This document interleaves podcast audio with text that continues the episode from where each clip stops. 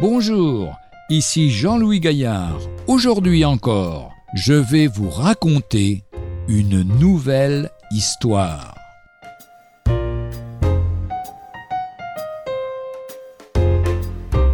La puissance de l'amour.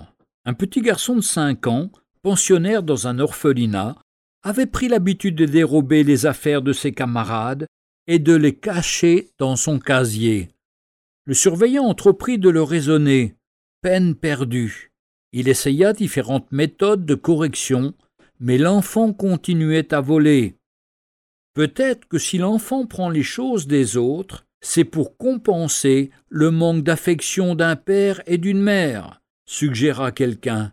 Essayons de lui témoigner beaucoup, beaucoup d'amour.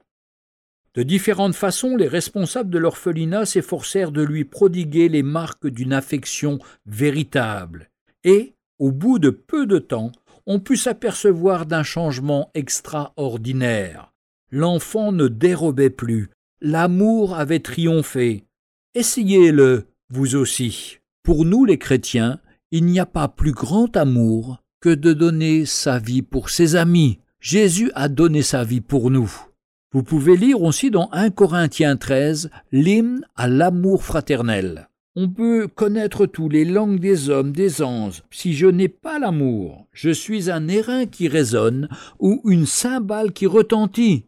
Et quand j'aurai tous les dons, la science de tous les mystères et la connaissance de tout, quand j'aurai même toute la foi jusqu'à transporter des montagnes, si je n'ai pas l'amour, je ne suis rien je vous invite à lire 1 Corinthiens chapitre 13 de 1 à 13.